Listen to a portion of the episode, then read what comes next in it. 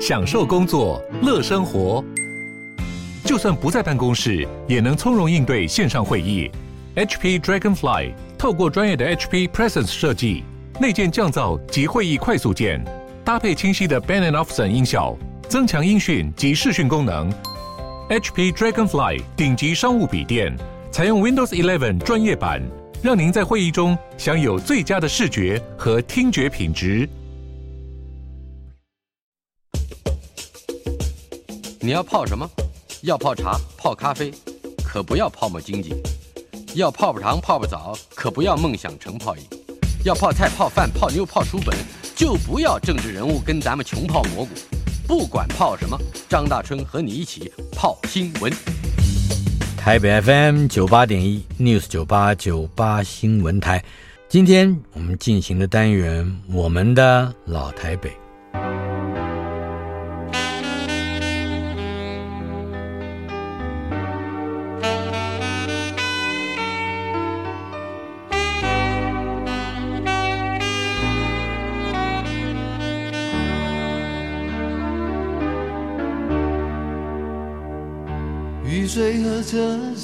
我的老台北没有一个固定的时间坐标，它在我们始终无法全然忘掉的往事里。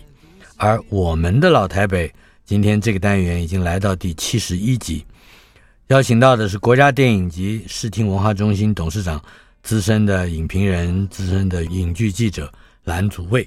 祖蔚是我的初中学长，比我高一届，所以你是一九五五年出生，是。我们是、呃，我是国中第一届，嗯，是，嗯，呃，但是我们当时，那现在回忆起来，我们就不会讲我们国中的时候，我们都会讲我们初中的时候。为什么？因为大华是个私立的学校，对，所以我到现在都还，我们上初中的时候，嗯，可是我的国小人生是因为九年国民义务教育而起了完全的改变。嗯哼，我记得五年级的时候，我们还非常忙碌的去补习。小学五年级的时候，小学五年级在在哪里念？西门国小啊。就在家附近，而且补习的地方就是电影大楼。嗯，是制片工会那时候在中华路有一个电影大楼的一个空间。那同学的老板就是那时候的制片工会的理事长，叫周建光。嗯哼，他的儿子就是我同学，然后呢就提供了场地给老师做补习。是，然后补习到半个学期之后，突然九年国民义务教育宣布了，哈哈哈，就解放了。对，不补了，不用补了。然后我还记得那次开母姐会的时候。老师还说：“哎呀，不晓得耶，这个政策会不会改变？”嗯，老师还在犹豫，还希望能够留住我们继续去补习。那是为了生意是吧？是吗？生计嘛，那个补习老师赚多少钱？嗯啊，那不补习的人，其实在那个时候名次是会有一些学校成绩会有一些影响。老师对于有补习的同学总是会比较当然照顾一些。哎，我倒在我们这个单元里面还没有听任何一位来宾开口就谈到。补习这件事情，尤其是恶补，那个时候就叫恶补嘛，是，是无补不恶。可是又好像参与补习的人又不愿意承认这一点。那你那个时候是只补一科两科吗？全部啊，联考考什么就要考啊，啊，老师就负责教啊。嗯、小学考中学，你要知道，小学考中学，你你没有办法经历过那个年代。我还记得我姐姐那时候，我姐姐比我大两岁，嗯哼，那时候。考考联考放榜，西门国小里面教室的榜单就贴在那个走廊里面，大家考初中的榜单。对对对，然后呢，时间一到的，多少人围在那边找名字，嗯，然后我还傻傻的看到我姐姐名字就，就就大声把它念出来了。其实是问大家。有人叫名字的，就是喜悦，就是能够中榜，就是很不容易。嗯、绝大部分大概有三分之二根本就连初中都考不上的，啊、没有机会上的。虽然我姐姐只考的是夜间部，但是榜上有名就很棒了，就很不一样了。那个年代你可以感受到那个氛围，所以呢，我就亲眼看着我姐姐去参加二补，所以呢，我们就开始准备了。再过两年就是你准备二补。我其实是从二补应该是从三年级就已经开始了。嗯，那那时候我们觉得爸爸都觉得还早，不干嘛去做？所以呢。我还记得我小时候的，我三年级跟四年级那个老师，就因为我没有去参加恶补，所以我的学校的名次就一名一名的往下掉啊。我小学的名次是一一二一二三二四，这是一年级到四年级，一一二一是 一年级的，那都是第一名嘛。好，然后三年级换了老师，那老师开始要补习的，所以说你看，就二三二四，二四的四就是代表是第一名是。提供场地让老师去补习的那个同学，再清楚不过的一个记忆，那不重要嘛。然后后来不补了，我们成绩还是我都还是前两名的一个成绩了，类似这样一个时代的回忆。嗯，嗯，可是你小学毕业之后，你并没有去念你的第一或第二志愿的应该分发到的学校。那时候念的是西园国中吧？啊，那没听过，没也距离我家有。分发到的是对对对，有分发到，有分发到，但是那时候大概大家对于九年国民义务教育的成绩也还不晓得会怎么来评估它，也不知道学校如何。对，所以爸爸妈妈他们都认为说。比较严格管教的学校就比较有机会。还记得我们那时候校长叫方志平，哦、你最恨的 恨的校长之一吧？进学校的第一句话，他演讲的第一句话就是“破铜烂铁也要把你炼成钢”。你还记得这句话吗？对，我们、啊、我们他跟我们讲的时候比较简短，只有七个字啊：“破铜的烂铁炼成钢。” 简短一点。后来才知道了，因为那时候其实大华小学的或者中学其实有很多的。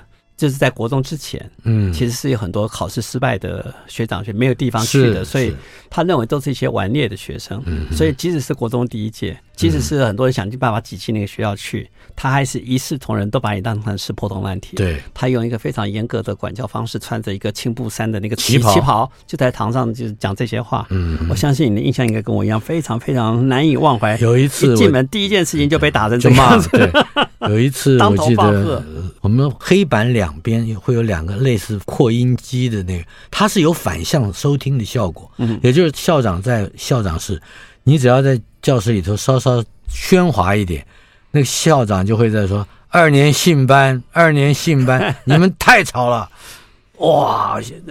后来只是老大哥无所不在，校长也是。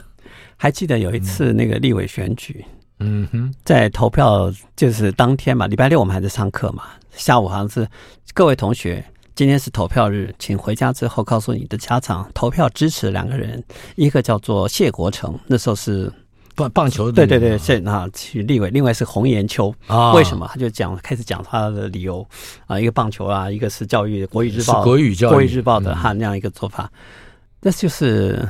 校长在干预政治选举啊！根根本我们 我们都不对我们都没有投票权。他跟我们讲这话，回去告诉你的家长。那个应该是增补增额补选，应该是类似类似这样。反正就是有选举嘛，有选举，竟然就会听到一个校长透过全校麦克风在跟你讲这些事情，你还都还记得？我印象非常深刻。那个广播器其实做了非常多的事情，你还记得吗？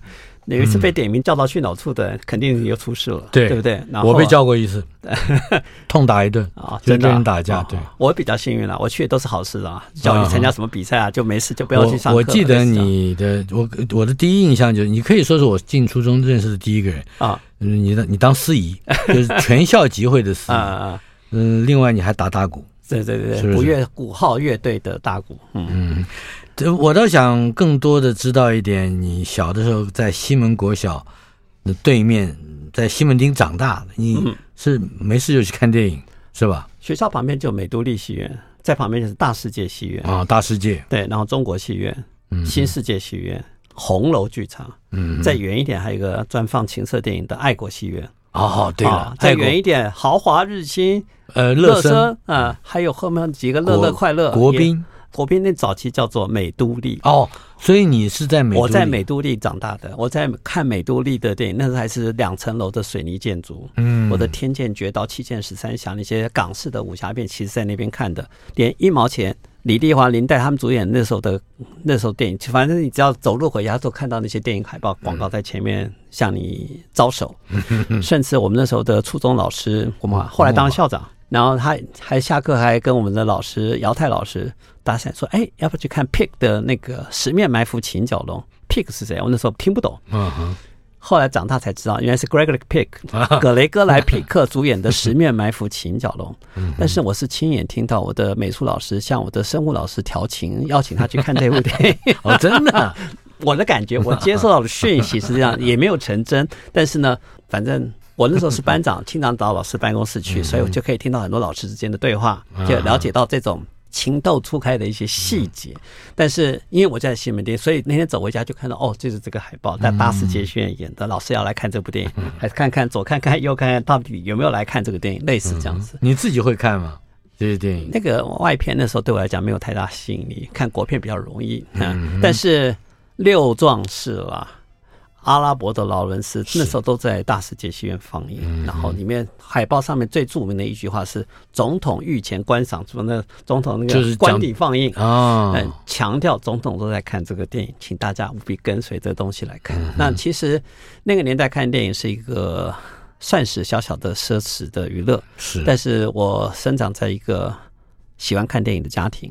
我爸爸妈妈都非常喜欢看电影。爸爸是大夫是吧？爸爸是医生，嗯啊，是皮肤科、泌尿科的医生，在康定路旁边，就是离西门国小的后门的跨个马路就到了。我记得我常常看到那个蓝昭堂医师是是是那个广告，三批广告。对，那而且而且他在联合报写主持一个蓝大夫信箱，是。然后很多人那时候其实还用写信的方式来求诊，来问东西，反正有很多类似那个环境。那我父亲非常喜欢看电影，所以呢，西门町的大小戏院其实都。是他带着我去看的，还记得那时候乐声戏院刚成立的时候，放映的第一部电影叫做《西部开拓史》。哦，嗯，他带着我去看的。啊，哦，那是我都忘了是在乐声演，就是那他他中间还休息十分钟，对对，太长了，太长了。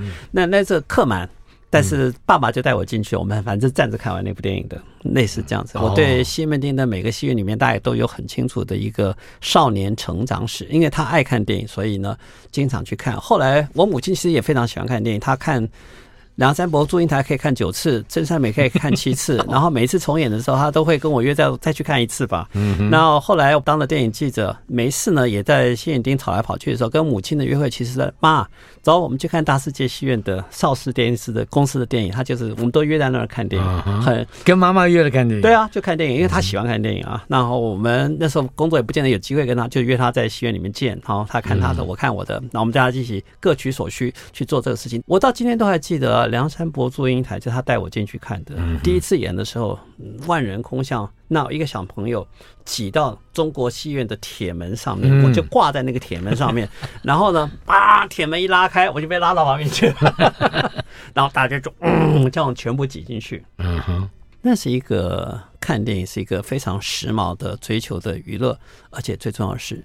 看完电影之后，必买黑胶唱片回家。嗯、电影的原声原声带，从、嗯、梁山伯祝英台会从头唱到尾，原因是因为家里没事就放放放放，还有个小歌本，对，是吧？对，然后呢？山含笑，对，就从大大家我最特别，我那时候有一阵子看《山歌恋》，好，关山。叶枫，叶枫，好。嘿，大清早哎，这是我的起床号。我每天早上爸爸一放这电影，就放这个歌曲出来。我到今天会记会唱。可是《山歌恋》我没有去看，我看了预告片啊。为什么没有去看？它里面有打架的啊。我最小时候最讨厌打架的，打了个大扁担打人，哇！我看了那个就吓死了。你你会这么害怕吗？会，真的会。我这种人怎么写得出城邦暴力团呢？对不对？这个是事后的爆发。小时候我胆子非常小。嗯，不过你的城邦暴力团是跟我的成长经验是有些关系的。新生戏院火灾那一次，对对。哎，你还知道小年夜？我跟我姐姐那天在跟妈妈打扫，然后打扫到花园，我们家顶楼顶楼一小花园，看着远方新生学院，我姐，我们打扫完去看电影吧，带我去看这一部。好像是远山含笑还是什么，嗯，嗯然后但是后来打扫完，妈妈不同意，姐姐也不想带我去，就没去了。结果那天下午，新生戏院就火灾了，哦、我们就看着远方，就看着那个戏院冒火冒黑烟起来，烧了这段烧起来。那当年如果真的我们去看了，也许。就赶上了，对，就赶上了，就可以见证你的城邦暴力团到底是几分真实，几分虚假，有多少江湖侠客躲在那里会做了什么事情。不过，呃，在小时候看电影的这些经验，对你日后的从事的这个影剧记者的工作，会有什么样的影响呢？不经意的一些累积吧。嗯，就像我可以随口跟你说出这些电影故事一样，是。那我可以细数这些影星的过去成长史的时候，他就有一种如数家珍的亲切感。嗯哼，张艾嘉跟我讲过吧，他每次看到新记者的时候都非常害怕，都请张姐，你要不要细说从头啊？要再讲一次你过去的人生。他期待的是你根本就直接进入说，哎，你那出戏演的怎么样？怎么样？怎么样？直接切入到核心，每个新人都要跟他从细处从头，他那那么大的劲儿跟你重新来，嗯、你根本对我根本不了解，你跟我谈些什么东西啊？我能够跟你细说你过去的表演事迹的时候，嗯、我相信你会很有感觉的。这个功力其实后来也验证在姜文的身上。怎么说？我在柏林影展见到他，他演的是本命年参加比赛，然后得到了银熊奖，不是他得，是导演上去得的。但是那一次我有机会跟他聊天。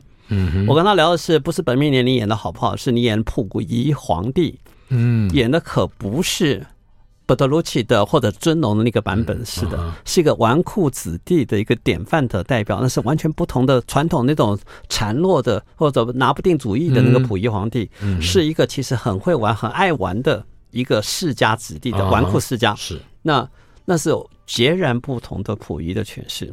我看过那部电影，所以我看到他其实就跟他谈溥仪，大概从来没有人跟他讨论到这样的一个表演方式。他也觉得为什么用这样的角度去诠释这个人物人物？对，就是跟他聊，我就是我只谈我的感动，然后就说哦，你给我看到的溥仪是怎么样怎么样是，他眼睛根本就亮了，让人觉得就说，我也没跟他谈本命年他在演什么东西，但是那次我们就谈的很开心。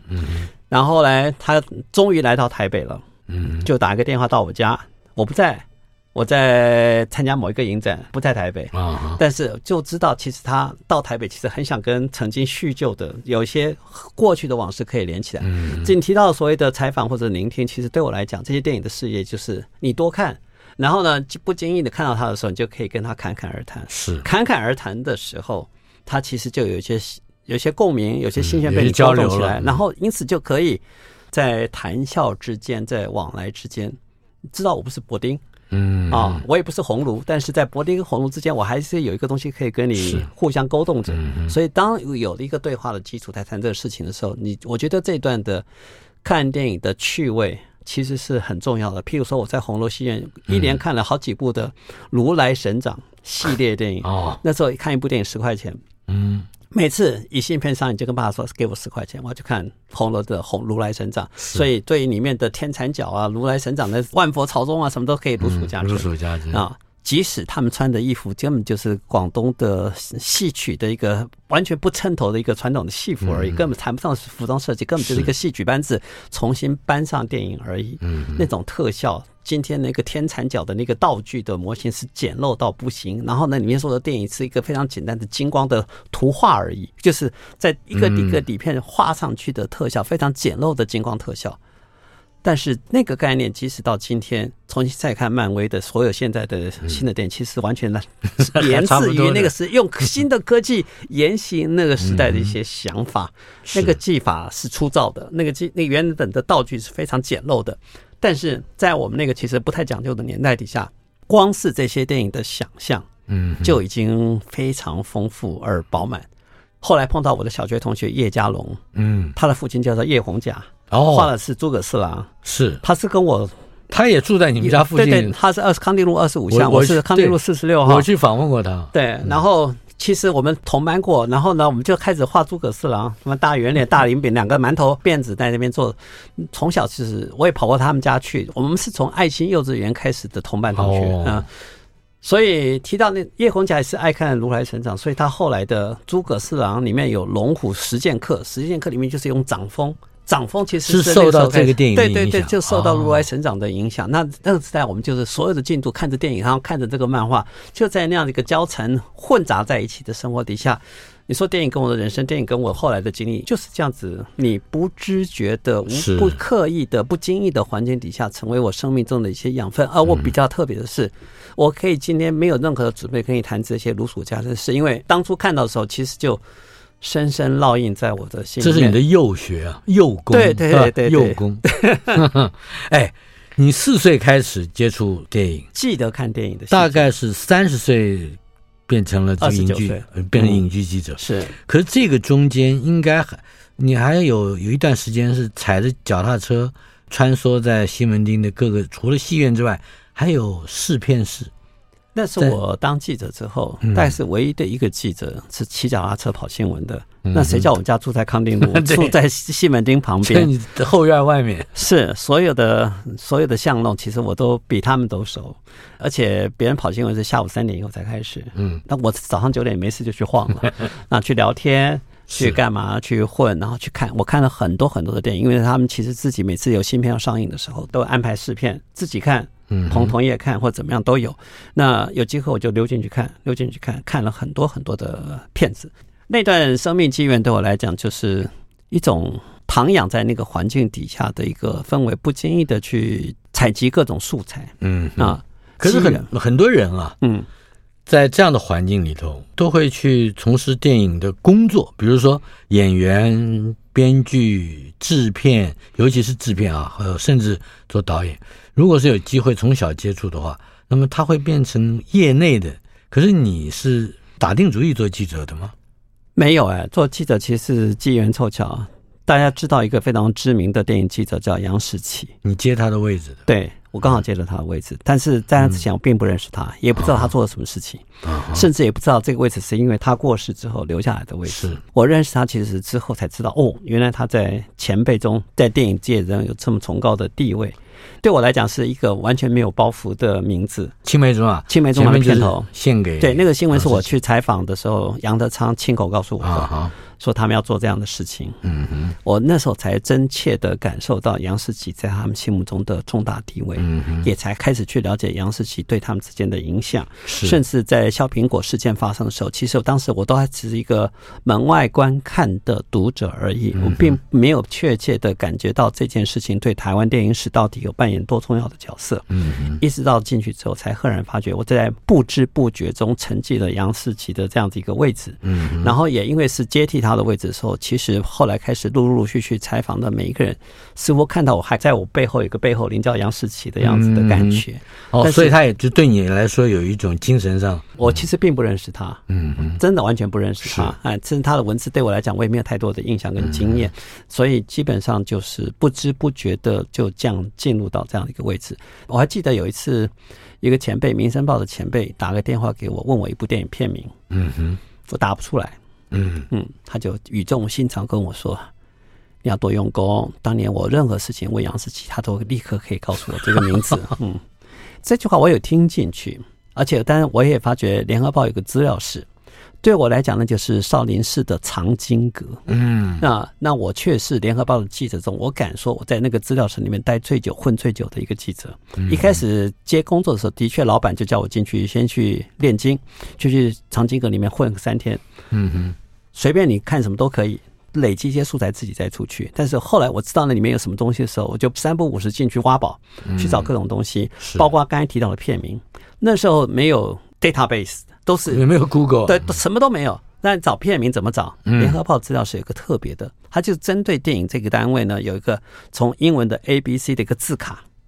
嗯，你只要知道名字，去查对那个字卡就可以，就最早的一个资料库的一个建立，电影资料库。那那个东西藏在一个角落啊，没有人太多人去关切。那时候我有一半的工作是做翻译的工作，兼具的，因为我开始应征的是翻译的工作。是，然后就这样子，只要有人片名，我只要进去，我一分钟我就可以就知道答案了，我就可以很得意跟他讲这片叫什么叫什么叫什么这样子。哎，那有求必应，自然就完全不一样的一个回应了。访问的是蓝祖蔚，我的学长，资深的电影人。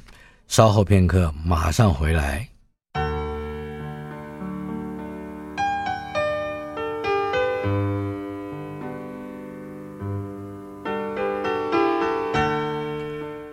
我们的老台北，访问的是国家电影及视听文化中心的董事长，也是资深的影评人，呃，影剧记者蓝祖蔚，我的学长。祖蔚，我想先挑战你一下，好不好？嗯，好。刚才的片头这段音乐，雨水和车声拥挤在窗前，请问是哪位作词家的一个名词啊？你要记得哦，我记得你的歌词哦，我还真的会唱这首歌曲。当年万人拍这部电影，你写的这首歌曲，我还亲眼看见你在高雄领奖的那个盛况，我可是见证者。嗯，是。你会发觉我一个长处吧？嗯，经历过的事情我很难忘记。对，你是过目不忘。没有啦，这是因为其实歌这么好听，嗯，这么多的细节，这么多的动人。然后那天上台得奖那个。少年张大春可是得意洋洋、神气得很。我到今天还记得那个神采，随便写一首词就可以拿金马奖，别人努力一辈子都拿不到一座。没有这个，哎，我倒是你讲了我们要叙旧的话，我我我印象最深刻的，也是唱歌啊，但是不是这首歌，嗯，是小蜜房，是，我是个卡拉 OK 地方，是是是。那时候我我跟你画漫画的老琼是，还有写小说的袁琼琼，是。我们大概经常我们就是几个人一起，有非常多的人。那个时候报社科一站啊，他们也都去啊。嗯，那时候台北没什么夜生活，小蜜房充满了传奇。是，听说老板娘是不归路的。原型人物吧，对对对，听说是这样子，我也不晓得，从来没去问过。嗯，现在可以讲了，是的，是啊，嗯、多精彩的，就是明明演的那个，是是是那个角色，嗯，甚至当年你看罗大佑、李宗盛呢，也三不五时会在那儿，我们还跟他一起瞎唱过啊、哦，在那个年代，我记得印象最深刻的是作家赵宁，嗯，他还把衬衫最下面的三个扣子解开，啊，绑成一个揪揪，一个死结，嗯 嗯，我说这是什么？他说第一个挡肚子。啊，第二个看起来更青春一点，我印象极为深刻啊。可是没想到一眨眼，我也需要挡肚子，认命吧，接受它吧。嗯，在你的这个媒体工作开始的时候，好像还有不同的藏经阁。原先是在你刚刚提到的是联合报的资料室，是好，后来也就跟你现在的工作也有关系的。那时候的电影资料馆。那时候叫电影图书馆，电影图书馆最早的名称。嗯嗯，那个时候是不是也是高孝梅担任？他是馆员。嗯啊，那个图书馆对我来讲，嗯，有三个传奇吧。嗯哼，藏书室之一，其次是你要进到馆长徐立功的房间啊，他有一个小柜子，小柜子里面呢有不可以看的电影。什么不可看的电影呢？不是 A 片，不是那些情色电影，而是那时候还不准看的中国电影。大陆电影，哦、大陆电影，而且是台湾的，你有袋子也没得看的，PAL 的系统的，来自香港的一些片子，嗯、是，所以呢，只有在他那儿，在以研究电影之名，你可以行取经之实，嗯、你可以在那儿看见，就是传闻已久的那些中国电影到底长成什么模样。那第五代的导演，或者是文革之后出来的这些导演，哦、包括谢晋啊，这些导演当年所拍摄电影中传闻已久，但是台湾无缘得见，嗯，甚至在。啊、呃，太阳系都还没有做出来，你根本没有管道可以看见电影的时候，是他的小房间那个小柜子里面，我经常在那儿耗一个中午跟下午，其实就在那儿。嗯、他也在吗？他当然在了，对对，他要监看我在做什么事情，所以我经常打扰他的午休的时间。嗯哼。然后他的图书馆对我来讲，就是真正是阅读的开始。那一方面看电影，一方面就是读书，里面的书其实非常多，到今天为止。即使我今天做的，我们搬到新庄去了，我们场馆变大了，藏书增多了。大概我还是三不五十，是一大早，我很早就进办公室了，我七点多就进办公室了，还是取经。对，我就继续窝在那里蹲下来，翻着一本又一本的新书。每本新书大概第一个阅读的都是我，那就是一个。很享受的阅读，去了解更多。其实电影世界我还是非常遥远的一个门外汉，还在继续的取经。因为太多的叙述，很多的场景，我毕竟没有经历过。那持续的阅读对我来讲是一个非常重要的启蒙。而在那个阅读的时候，其实，在刚开始你有说我从那边偷到很多东西，对，我偷到非常多的东西。那里面包括，其实我可以在报道界里面有一点小小的名声。嗯哼。算是在资讯非常短缺的年代底下，在一九八五年，台湾还没有正大媒体慎重的介绍什么叫做坎城影展的时候，因为那些参赛影片都是最新的影片，你根本无缘得见那些作品，无法在报道上面，你人不在现场，根本没有办法做任何的报道跟介绍。我略懂一点法文，在电影图书馆里面有一些杂志是来自法国的。哦，在一九八五年的坎城影展揭晓的前一天。刚好寄来了两本的坎城的特刊，是当时最简单的电影杂志，叫 Premiere 啊，Premiere 啊，Premiere 首映杂志。然后呢，图文并茂，其实图胜过文。那文只是很简单的电影剧情介绍而已。以我那一点点的法文基础的话，其实阅读它并不困难。所以呢，那一次我刚看完了这本杂志，第二天就得奖名单就宣布了。那每部有准备，每部电影我都知道在哪里，我就再回到图书馆。嗯哼，把那本杂志借走。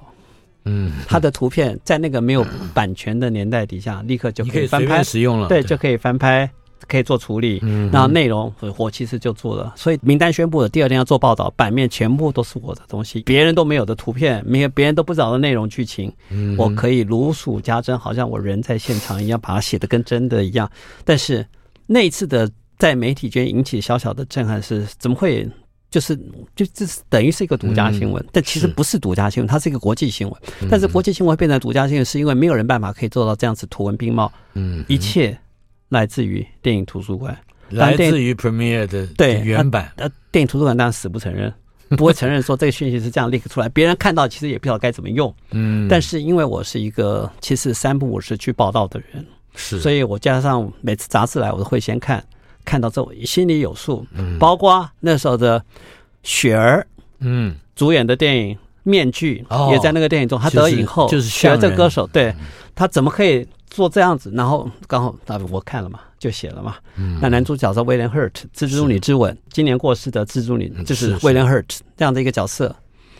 然后类似这样子，就觉得对一个比较用功的记者而言的话，嗯、刚好机缘凑巧。那你，你不用客气，你的确是用的。那可是你要这个机缘啊，你不是去那儿跑道了，看我到这个杂志，然后你也可以把那个杂志给用你的恶势力把它给借回来。那个杂志不爱借的，但是你就觉得我明天就带回来嘛，晚上就带走，反正晚上没有客人，你也不开不开了，就是神不知鬼不觉的把杂志给运回报社，再从第二天再把再从报社运回来，在开幕之前就把你又归回原位的时候，嗯哼，再讲到这个去收集。资讯以及运用资料这个方面，好像那是一个不同时代的，尤其是媒体的特质，是呃才会出现的情形。嗯、呃，日后我我们知道，如果从本世纪以后往往外数，大概除了八卦还是八卦，嗯，除了八卦还是八卦，嗯。那么，呃，你觉得这个变化或变态是怎么样产生的？我相信不会等到。苹果日报进门以后，呃，或进进口以后才发生。那么，到底那个质变，也就是影剧方面的这个新闻变得比较单薄，是怎么样的一个转型？差别在于，嗯，我们这个年代的记者大概跟艺人幕前幕后的工作人员比较像朋友。嗯哼，是朋友就很多事情很难写。嗯，不是朋友什么都可以写。嗯哼，那。你狗仔新闻做的越多，你就跟他越难成为朋友。嗯哼，所以呢，就只能越写越浅，越来越有距离。那个年代的记者，其实我也是传闻。嗯，我自己没有像他们做到那个本事。我跟比较好的一些人，大概比较算是导演，因为是男性的关系。是女性的话，大概就是可以跟这些明星登堂入室，可以聊天，可以喝酒，可以打麻将，就是闺蜜了。对啊，可以分享非常非常多的细节，这些是我永远无法做到的事情。嗯，那。他们也不会跟那个男士、男记者讲这样子一个心里面的话啊，不会做到这样的事情。是，所以那个年代的交往对我来讲，他们可以在打麻将、在聊天的过程中知道非常非常多的细节。那这些能写的就写的其实是非常亲近的书写方式，那也可以满足大家的窥探的心理。但是呢，比较敏感的层次，除非已经无可收拾了，已经爆发出来的，嗯，你就很难有那样子一个贴近。可是尽管或者即使是爆发。我看那个时候的这种角度跟叙事的手段揭露的形式也相当的保守，是也也会保留非常多你让你自己去想的这种空间。对，但也是环境吧，环境的。那苹果是因为不把你当朋友吧，不在意，没有任何事情，就是一个好像是公益大使的一个身份，就是直接把所谓不公不义的事情要揭露于天地之下。那那是一个不同的心态。对我来讲呢，比较。难忘的采访经验应该是刘永杀妻案哦，戴良纯事件是把他毁容了嘛？对对对，那那是个大事。那时候当红的邵氏影星在台湾也主演过《大虎英烈传》的，是当红影星，是乾隆皇帝的唯一代言人，皇帝小生是刘永来到台湾娶了台湾的女性，然后竟然杀了，就是用水果刀这样毁了他的容。嗯哼，那天。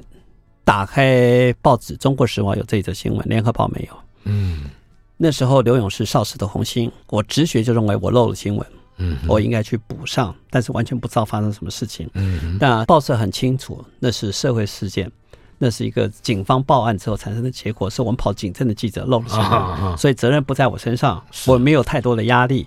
那我唯一的责任就是，那去戴良存家。嗯哼，去了解事件始末。因为王刘勇被抓了嘛，那戴良纯的家人就是受害人。你会发觉他的母亲非常厉害，所有照片拍了很多套，准备着提供给媒体使用。嗯嗯，但是我大概是少数就直接杀到他们家去的人。嗯嗯，所以呢，我见到戴良纯本人，看见他贴着擦布的一个伤口的一个情形，然后也看见他的母亲细细、非常详细的说着他，呃，女婿怎么样怎么样怎么样的不堪的一些事情，讲的这些事情。那对我来讲，那是一个。八卦采访的开始，嗯，那也只有一面之词，但这一面之词提供了非常多的详细的内容，所以就可以源源不断的供应这些细节出去。那甚至因为我写了很多之后，还记得香港的《明报周刊》特地请徐峰打电话给我，请我供稿给他们。嗯哼，那时候的传真机只传文字，你没有办法传照片，我要传照片，只有透过中华电信。特别的一个管道，特别的方式传到那边的，就是他们的接收器，嗯、就是才可以这传照片传真。一般人传真机是只能传传文字而已。对我来讲是开了洋分，我也不晓得有这些照片要怎么传送方式，那也是开始学很多东西。但是因为戴家其实准备非常多的素材，所以我也可以在最短的时间里面把这些照片，让他们拥有跟台湾第一手时间一样的讯息内容，可以在最短时间呈现这些细节。那对我来讲，那次就是。听信他们的所有的言论，但一直后，我记得在在他们戴家跟刘家和解的之间，大概两三天而已吧。嗯哼，在他们家我很少看到其他媒体出现，是不晓得他们为什么不去，或是不知道什么样东西。那知道开记者会，但是全部坐满了。我那时候特别跟着台视的记者叫刘中基，嗯，刘中基，对，我跟他讲地址在这里。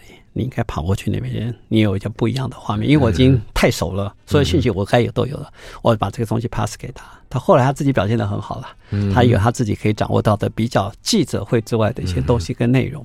啊，对我来讲，是因为有这样子一个登堂入室的采访经验。坦白说，那次你可以清楚感觉到戴良纯为什么会那么受到男性的欢迎，其实他脸上都是伤。嗯，他有独特的一些魅力，跟你在谈应对之间，还确实还蛮迷人的。嗯嗯啊，所以刘勇对他的不放心，刘勇对他的一些各种猜忌，嗯，那他可以周旋在男人之间，不时的放电，而可以电到男人的那种力量，你可以清楚感觉到。所以后来他还有更多的不幸事件发生在他身上的时候，你大家可以体会他其实本身的其来有自。对他的电能啊，是一个非常奇特的女性。那你有这个八卦，对我来讲就是一个，嗯，他家也住在延平北路。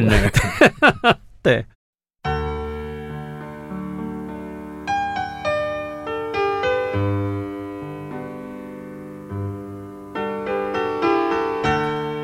九月五号星期一，我们的老台北单元访问的是我的初中学长蓝祖蔚，他也是国家电影及视听文化中心的董事长，资深的影评人和影剧记者。呃，在一九八四年六月，你接替已故的记者杨世奇他的遗留的职缺，进入联合报综艺组。接着，你主跑电影就跑了有十年。是，呃，你的第一通采访电话是打到中影去的，是吧？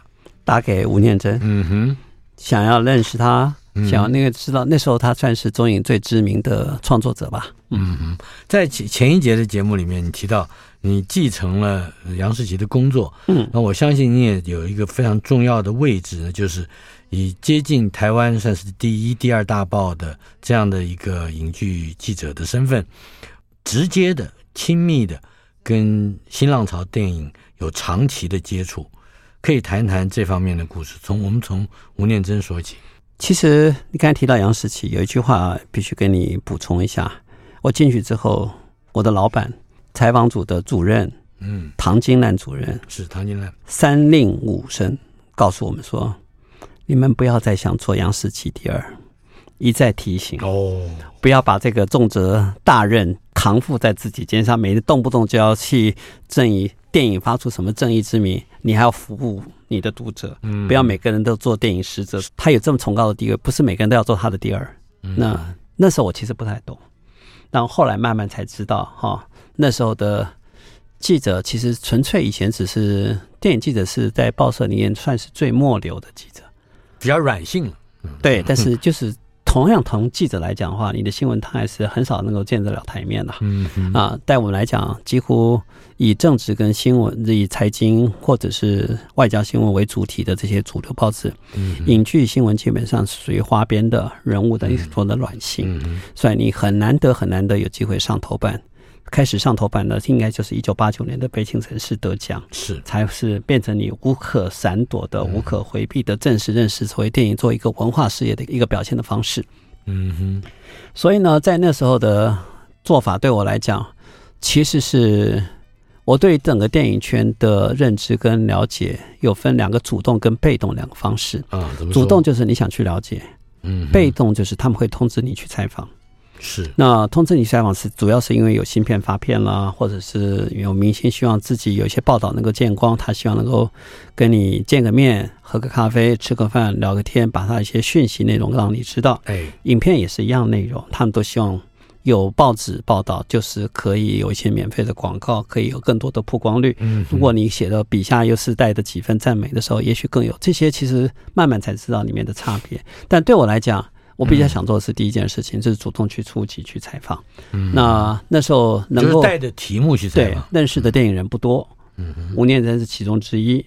听只听其名，然后就打电话去，他很热情的接受我，然后就请我吃了一顿自助餐，就在中国戏院旁边吧。啊哈，那其实那天也没写任何东西，就是一个聊天、认知、环境，一个不是为了采访目的而去写的认识的一个采访。嗯嗯，也因为这样子进入了中影公司那个制片室的房间，开始认识了来来往往的各种影人。经过他们介绍，联合报的这个背景或许相当有利于当时电影人愿意跟我聊天、跟我采访的一个心理条件。因为至少我写的话，有一百万的读者应该可以看见。是至少三百万吧，一百万份的报纸，在三个人读同一份报纸，大概有三百万人读，影响力是有的。嗯，所以在那个时候，坦白说，在大媒体工作确实比在小媒体方便太多。嗯那你获得的礼遇的层次也比他们好很多。那我大概比较特别的是，就是别人是下午三点开始跑的，因为这时候通稿都已经准备好了，大家拿着照片和文字就可以回去写稿。那我的工作通常是早上，因为家住在康定路，就骑着脚踏车每个电影公司走一圈。去认识人，去看到人，因此可以看见很多的生意谈判，嗯嗯，可以认知很多正在发生中的事情。是这些大概都是慢慢认识那个环境的开始。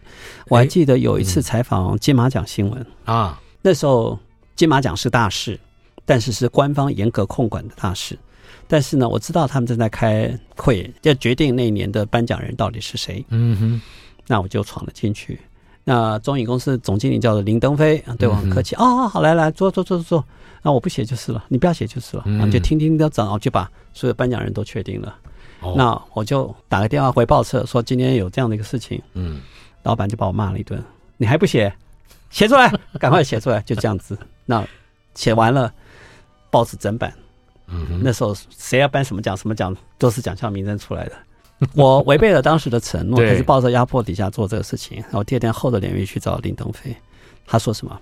拍拍我的肩膀，哎呀，写得好，写得好，懂我意思吗？他其实已经是事实，对，你不必再得罪这个媒体。对，但是其他人就是气得脸红脖子粗的，对。但在场只有我一个人在场，嗯，这就是记者在场不在场的一个。脸红脖子粗的有没有雨夜营在里面？就不提了吧。不只是他，包括从业人员，大家也会觉得，主办的人啊，都会觉得我们无法跟其他媒体交代了。嗯啊，但是我讲的都是事实，都是铁定的事实，也后来也不会做什么改变。是因为我做了这些事情。谁让你住在康定路呢？对，谁叫我早上九点钟会去去跟你们一起去选穷混，去看看你们在做什么事情。我正要问这件事情，就是在你采访的时候，西门町已经有非常大的变化了吧？比如说美杜丽的时候，一定已经是国宾了，是国宾戏院。那还还有哪一些？你可以比较明显的，你觉得在你就业的时候，骑着脚踏车穿梭的那个街巷之间，我觉得街景有不同。那时候的峨眉街，那时候的开封街、汉口街，嗯，左右几乎都是电影公司。嗯，光是一个峨眉街，学者在那里，汤臣在那里，啊、呃，还有好多好几家的电影公司都在一起附近啊。所以呢，那时候对一个跑西门町的记者而言，为什么会这么重要？走新门町是一次走完一条道路，大概可以经过二十家电影公司。只要你有空，你认识，你上去，你一定会有所得。嗯、因为那时候资资料非常多，讯息非常多，你肯去，他们都比谁都开心。所以我每一次去都可以收刮到很多的照片、讯息跟内容。外片公司尤其希望你进去写写他们东西，外片比国片更难见报。嗯啊，所以那时候我去，每次都像是贵宾一样去见到电影公司，所以他迫不及待各种东西都会提供给我。你要照片要几张，他都给你。还记得王映祥每次桌上一叠新一城公司香港进来所有芯片，随便你挑，要多少他从来不啰嗦。王映祥对，嗯，从来不啰嗦。那时候的蔡松林啦、姜文雄啦、杨登魁啦。嗯，这些所有的电影公司，其实你只要记者去，他们其实都很尊重的，嗯，愿意把这些讯息给你，你知道你肯写，只要你能写，只要你能够见报，只要不是扒他的，大概都没事，都很受欢迎。那类似这样子，所以在那个年代底下，其实我利用这个是方式认识的这些。我都认识人，所以我的电话簿里有非常精彩这些人的所有的电话，到今天我觉得都是一个还蛮珍贵的电影文物。那那些采访人生最大的差别是，骑车脚踏车那时候西门町大概还有七八家的试片室，对，大大小小不一样。台映是最旁边的了，其实，在峨眉街跟武昌街之间的小巷子底下，嗯，有不管是西餐厅、龙情、龙琴试片室，对，龙腾、龙琴都有，然后就是。老板里面就经常，我们就是转个弯上去，他还会特地安排一部影片让你去看一下。你只要人来了，就啊看一看看什么东西。在那段时光底下认识的大大小小，可是因为你真的不晓得试片室里面正在放什么片子，嗯啊，那有太多的机会可以看见的你。闻名已久，或者是你从来不晓得见的一些片子，或者他们正在讨论这部影片该怎么做宣传或做什么事情，你都能攻逢其盛。那所以因此得到了非常多的机缘。但是这些每家电影公司其实都在打谍报战。等一下，某些谍报战这个是个大话题。不过你既然提到了试片室，没有人在试片室里面讨到老婆的吧？没有啊。我不知道，我不是。你在仔细的在，在看 Angelopoulos 的电影的时候，你讨到了什么？我是在统帅戏院的金马国际影展中，在看安哲罗普洛斯电影的时候，发现在我旁边的人为什么买了票还睡得死去活来的？我对旁边这个女性充满了好奇。可是我在一年前就看过他，我只有在金马奖影展的时候才看过他。嗯，对他充满了好奇，所以看完那部他睡觉的电影之后，就约他来我们聊聊天，去明星咖啡屋去喝喝个咖啡聊天。后来，当我们第一次约会也是去看电影，看王童导演的《策马如林》。嗯哼，嗯，他还是睡着了？没有，他就是开始了，我们就开始了交往。然后他其实是许立功的外甥女。你当时就知道吗？不知道，不知道，完全不知道，后来才知道。所以我后来的岳父大人知道我在追他女儿的时候，嗯特地就打了电话给徐立功。你介绍一个记者给我女儿吗？还 是怎么样？他 他他完全不知情，他完全不知道怎么回事。那我也是后来才知道，反正类似这样一个情。哦，对，他是外甥女，对，外甥女，就是我的岳母是。他的姐姐是。哈哈，是这样一个情缘，但是那时候他已经跟我非常熟嘛，那我几乎每可以说我每天中午都窝在电影图书馆，但是我只有在金马影展卖票的时候看见他，因为他那时候才来帮忙卖票，那个人很多，那时候大排长龙，大家从青岛东路七号四楼，一路排到一楼去，是。那那是那时候一九八零年代文青盛世，所以卖票有很多人帮忙，现场购票是盛况，不像现在电脑购票。那那次我看过他。但是后来就一年之内没再见过他，嗯、再见他就是那次安哲罗普罗斯的、嗯、放映旁边。金马影展你都要花钱买票来看了，为什么会睡成那个样子？其实是常态。嗯哼，那时候的艰难的影片，不睡才是怪人吧。寂寞芳心，我睡了，他是播了三个小时，我 我睡了两个半小时，是，而且准备站起来走的时候还踩到人啊，嗯，我们应该是吗？没没没没有，踩到的是个男生啊。下个礼拜我们再继续来和蓝主委讨论我们的老台北。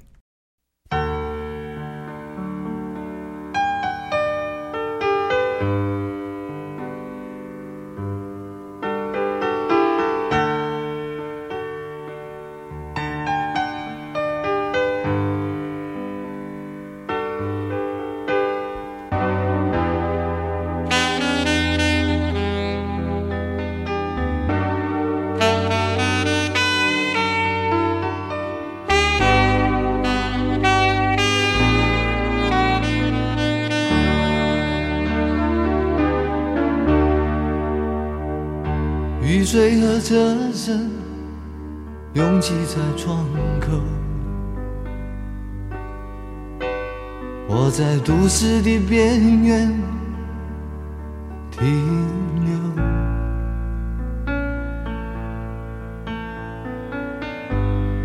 少年的往事在回忆中消失。三十岁，我的职业是自由。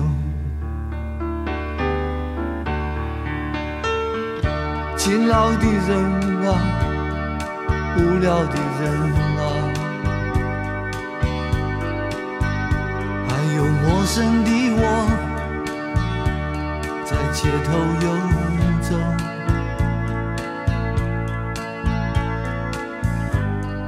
白色的墙柱，玻璃的黑幕，唱着改变社会的任